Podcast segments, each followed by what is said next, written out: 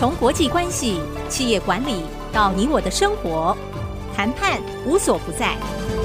请听主持人刘碧荣带您了解谈判的本质，创造双赢。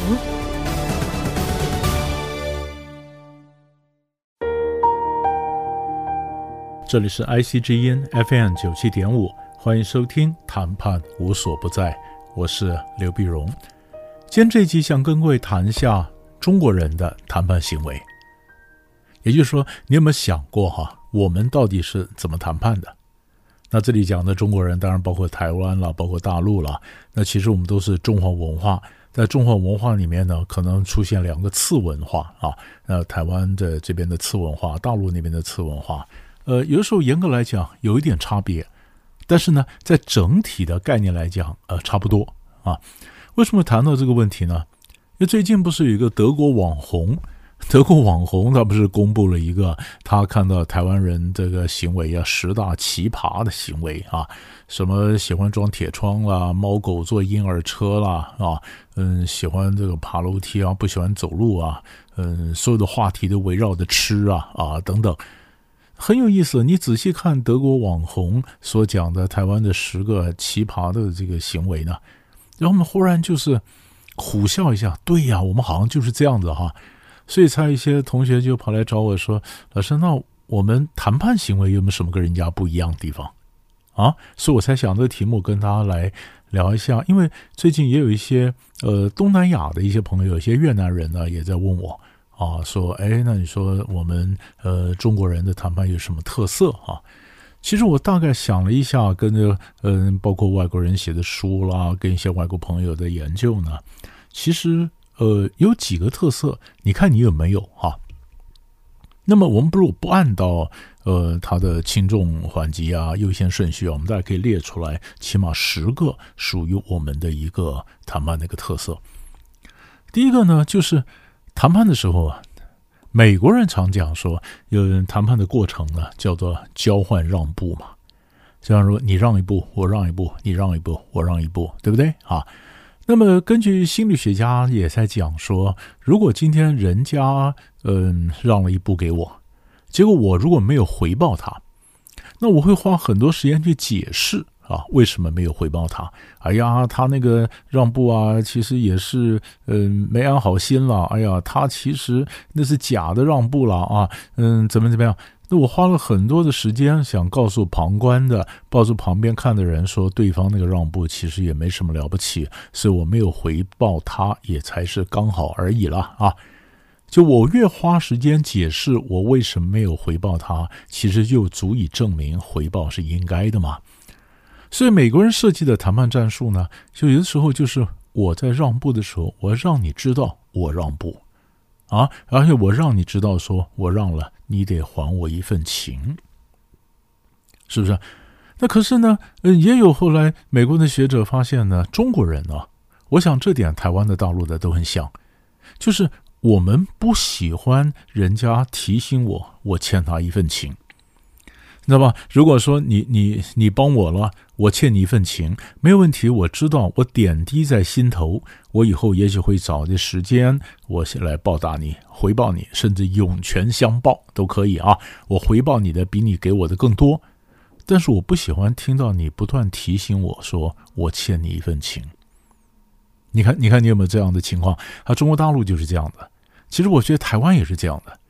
他这样子，我有一个学生呢，他是一个外商公司，外商公司后来有一次上课，我们谈到这一点，他下课就跑来跟我讲：“哎呀，老师，对啊，恍然大悟啊，就是他去跟别人谈判的时候，因为他外商公司嘛，那么台湾区的这个总经理呢是个美国人，美国人就告诉我学生呢，我学生是台湾人嘛，就说你去告诉客户啊，就告诉对方，上次我帮他了，这次他得回报我。结果你看我学生真的这样去讲了。不讲还好，你一讲，对方这脾气就飙起来了，你知道吧？就是你讲说，上次你我帮你啊，这次要帮我，你好像站在道德的高度，然后把他压在地上，你欠我一份情啊，你的行为这样做是不对的，那中国人多半都不能接受啊，不能接受。所以这点我们跟呃，我们自己跟老钟啊谈判呢，我们自己心里心要有数啊，就是我可以在让步的时候我先讲。你说为了长远的关系呢，呃，我可以在这方面让一步。我希望，呃，贵方啊，我希望你们也可以回报我们。你在没有让步之前，你先你先讲，然后你让步可以。可是你不要让了以后，事后就提醒他，哎，大哥，你忘了去年我让一次给你啊，是吧？所以我们常常有人不喜欢听这样的话，哈，这是第一个。那第二个讲的让步呢？我们中国人的整个观念呢，我们是讲究整体的平衡，而不是个别的得失。这点外国人也有啊，只是我们中国人表现的更更强调这一点。比如说哈，两家公司，比如说我在，就是讲白一点，就是我在这张桌上让给你，你可以在下一张桌上还给我。知道吧？就两家公司，那么有有两个人，甲公司、乙公司在台北谈 A，哎，那同样的可能也是甲公司、乙公司另外一组人，甲二、乙二，那么在台中谈 B。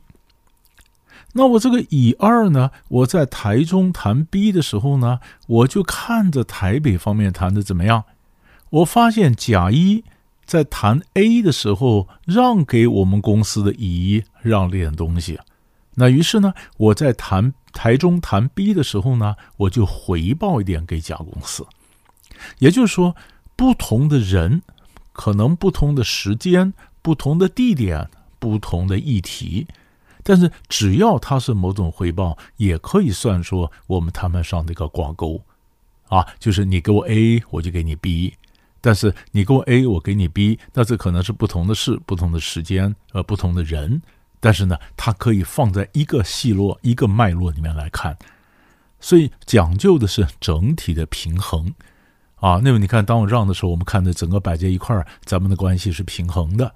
如果你一定讲说，呃，我今天让给你，你马上就要就要在今天回报我一个同样的量或同样什么东西，这时候就怕很难达到。知道吧？所以我常跟一些外国人讲说，这个就是我们中国人的书法的观念哈。你看书法啊，不管你是呃行书啊、草书啊、楷书啊、隶书啊，都是一样。你你去看看他的，我们中国人的字呢，绝对不是呃对称的，对吧？这边一撇，那边叫一捺啊，然后每个字都在中间啊，对称。我们中国人的书法呢，其实不是对称的。可是它是平衡的，你看到一个书法作品，你不会觉得哇，摔倒在地上，不会吗？是不是啊？所以它基本上是对称，嗯、不必不必然对称，但它一定是平衡的。第三个特色呢，中国人会，但是日本人也会，东南亚也也也也是这样子，是什么呢？我们特别不喜欢说 no，知道吧？因为外国人的谈判，他基本上是 no but。听得懂吗？他先讲 no，然后再展现的弹性 no but，所以他把重点摆在 but，表示嗯不行，但是什么情况下可以？那我们中国人呢？其实包括所有的东方人，我们不太喜欢对抗，因为我觉得直接讲 no 呢，人家会觉得太粗鲁了，太太太冲了，所以我们不太讲 no，我们都是讲 yes，然后 but，好是好，但是。特别特别这样子，所以很多美国人跟我讲说，跟你们中国人谈判呢，嗯，最麻烦。每当你讲 yes 的时候呢，我都不晓得那是 yes 还是 no，是吧？我我所以所以他就讲说，你们每次谈判 yes but but 一讲出来，把前面 yes 的部分都否定了，那你以后只要讲 but 后面那段就可以了嘛。我说我们就是这样子嘛，呃，韩国人也这样，日本人也这样，印尼人也这样的，你知道吧？我们这个文化其实都不太说 no 的，所以我们都是 yes but，所以你要听得懂老中在讲什么。中国大陆这方面尤其严重，尤其严重，比台湾更有过之而无不及啊！就是 yes but 的文化尤其严重。然后第四个呢，中国人那个特色呢，我们重面子。面子呢？曾有人讲说，不是，那不能算是中国人特色，因为每一国的人都重面子。你看南亚的了，非洲了，那得很重面子。但是因为我们的面子有个特别的一个状况，就是我们是把面子、要求、交情是三合一的。因为我们如果认为我跟你有这个交情，于是我提出这个要求，但是这个要求被拒绝了。我不会去反省我的要求有没有过分。我觉得你小子不给我面子，我们有这种交情，你居然拒绝我，你也太不给我面子了嘛！所以我常讲，我们中国人喜欢讲买卖不成仁义在，但是仁义经常都不在。为什么不在呢？面子嘛，交情、要求、面子三合一的嘛。那这怎么办？那如果人这么重面子，那我怎么避免这样的三个搅在一块儿呢？我们休息一下，回来我们继续聊。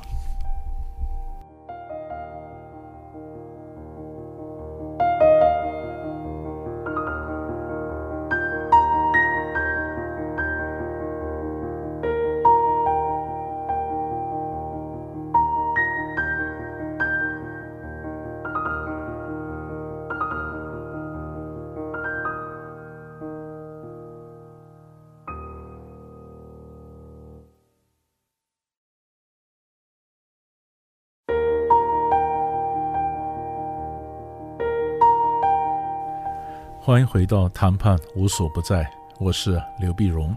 今天这集跟各位谈的是，呃，中国人的谈判行为啊，就像我广告以前所讲的，我们讲的中国人呢是讲中国文化，那中国文化下面呢，当然包括台湾的、大陆的。我们虽然两个次文化，嗯，但是我们的行为很多是类似的。那刚刚广告之前我讲到了，嗯，那么第四点，第四点就是我们中国人呢，交情、要求、面子三合一的。我有什么样的交情，我期待你会答应我什么样的要求，这像个天平。可是如果我认为有交情，结果你拒绝了我的要求，我不会去反省我的要求有没有过分，因为我觉得你不给我面子，是吧？那所以今天我们在谈判的时候呢，这三个是合在一起的嘛？啊，所以我常讲，嗯，刚刚不是讲吗？我们说买卖不成仁义在，但是仁义经常都不在嘛？啊，怎么办呢？怎么办？你为了避免人家提出来你认为很过分的要求，于是我们就必须从交情这一端去简化或者减重，让他撑不起这样的一个要求。那交情这段去简化，怎么简化法呢？就想办法让你的交情都是 business 的交情。我们中国人讲君子之交淡如水，那怎么淡如水法呢？因为交情有两种嘛，一种叫 personal 个人的，一种叫 business。我们尽量让我们的交情是 business 的交情，这样子呢，可再有礼貌，再什么讲话都是生意上的一个话题，不要谈太多私人的东西。私人东西一讲了以后，对方觉得跟你是好朋友啦，无话不谈啦，什么话都可以讲啦，要求就跟着来了。那时候我怕你很难 handle。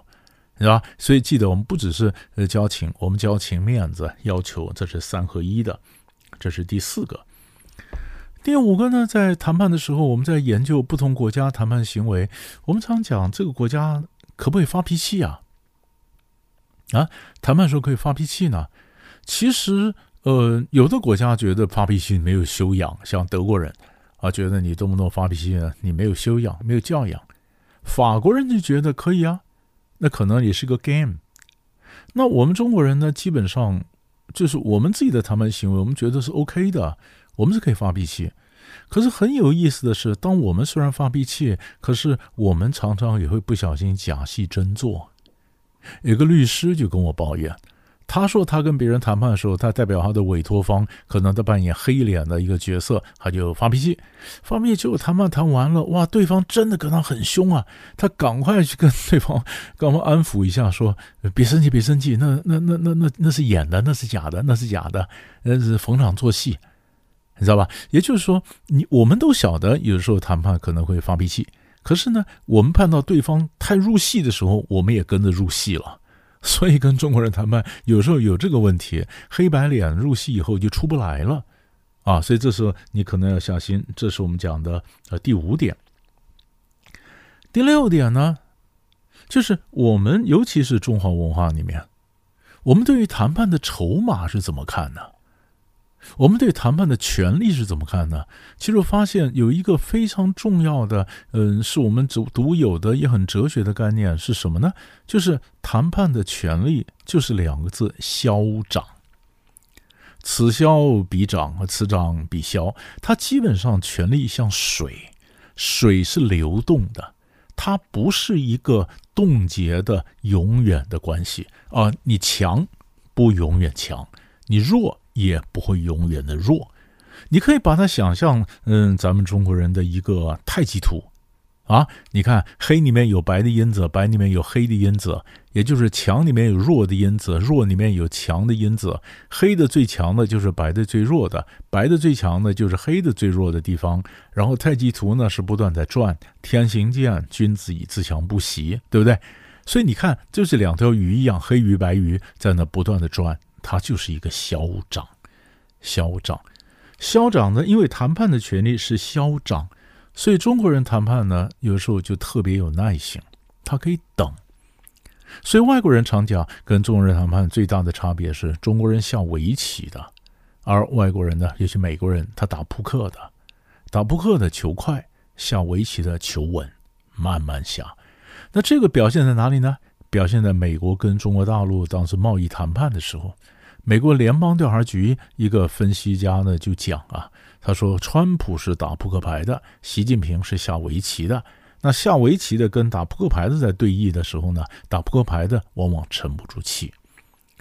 当然了，现在中国大陆的人谈判也没那么大的耐心，没那么长的气。可是呢，相对来讲，跟别家来讲呢，其实我们整体的中国文化，因为我们觉得谈判的权利是消长嘛。那我现在消，我将来可能会涨，对不对？那你为什么现在就决定呢？”所以中国人会等等这个权力的态势改变，啊，这是这是第六点。第七点呢，我们觉得谈判的时候应该做很好的准备。可是我们研究过去的一些中国人的行为啊，台湾的、大陆了，或者各位听众朋友，你自己想你自己啊，你每次都做很好的准备吗？不一定吧，不一定吧。那这一点其实美国人会，中国大陆跟美国谈贸易谈判的时候就发现，他完全对事情没有办法掌握，你知道吗？当年刘鹤他们刚刚到美国跟川普谈贸易谈判的时候，那那那大陆是以为说川普就是商人嘛，重利嘛，开放几个东西发放给他就可以解决了嘛。结果他完全的搞错了，因为你开放几个产品给美国就可以解决问题，所以呃，所以的中方的代表呢就临时的那么就是就准备了一个方案啊，也没有做很好的研究，然后就到了美国，没想到美国跟中方的在在谈判的时候做了非常好的准备，美国贸易代表署拿出来的研究报告，光是注释就有三千个注释啊，天哪！我写了那么几几几十年论文，没写过有三千个注释的，表示他老早就严阵以待，老早准备好了。你中方根本没办法招架，所以，我们中国人的谈判，其实你说商业谈判有时候也这样子啊。我们晓得要准备，但是更多的中国人福音的是另外一句话，那叫“船到桥头自然直”，对吧？所以我们常常准备的没有美国人充分，这是我们我们的问题。这是第七，第八呢？就是老中谈判的时候呢，会注重权威，这点就是大陆比台湾严重了。大陆比台湾台湾严重。那以前我去去湖南上课，湖南上课，三一重工啊，也是大陆蛮蛮蛮大的蛮好的公司。这三一重工有同学就讲说，他跟台湾的公司合作，跟合作呢，后来跟台湾人讲说，明天我领导要来啊，哎呀，大陆方很紧张啊，领导要来，然后准备啊。那我们台湾的 partner，我们就觉得不当一回事儿。领导又怎样？领导还不是人？领导来就不要吃饭了？领导有什么了不起？是不是？哈，可是，在大陆那种社会、那种体制，哎呀，官大一级就压死人了。领导，领导很重要啊，还不晓得是省的领导，是哪里的领导，那还得了？所所所以，他整个感觉是不一样。但是呢，那么有没有权威度？有，这会影响中国人谈判行为。第九，那么常常我美国人跟德国人也在讲。饭桌上可不可以谈？啊，美国人讲不能谈嘛，谈判谈判跟吃饭是分开的嘛，吃饭归吃饭，谈判归谈判呢。德国人就讲说，吃饭的时候当然可以谈呐，如果不能谈，我跟你吃饭干嘛呢？是不是？那中国人呢，觉得很多谈判都在饭桌上解决的嘛，所以中国人是吃的文化嘛，你干什么都要吃一下嘛。所以你在饭桌上，所以你不可能说把谈判跟吃饭分开，那中国不通的。最后一点呢，就中国人讲话，就西方人研究，西方人研究跨文化谈判的有个概念哈，叫做高情境文化还是低情境文化？什么意思呢？就是我们基本上我们呢，呃，属于高情境文化。高情境文化是很多话是讲半句，所以你常听人家半开玩笑讲说，中国人讲话一半靠听力，一半靠默契，是不是？很多时候我们是高来高去，点到为止。所以你如果不了解中国文化，不晓得这个底蕴，不晓得这一行业里面很多尽在不言中的不成文的规定，你就听不懂我在讲什么。所以高情境文化，学问越高的讲话越高来高去。美国那种属于低情境文化，他们喜欢讲得很清楚，所以学问越高的讲话越清楚，因为他表达很清楚。那我们中国人觉得表达很清楚就 low 了，很多事情点到为止，有个回旋的空间。所以这个就是高情境文化跟低情境文化人谈判，它的一个差别在哪里？那我们就整体两岸都是一样，我们是属于高情境文化，对吧？所以我大概整理了我们大概中国人的特色，或者说你自己可能也没想到，我们有十种谈判的一个特色，跟别的国家不太一样。所以你想一想，就晓得啊、为什么有时候跟别人谈判会有冲突？那到底关键在什么地方？所以十个点给大家做个参考。谈判无所不在，我是刘碧荣，我们下一集再见。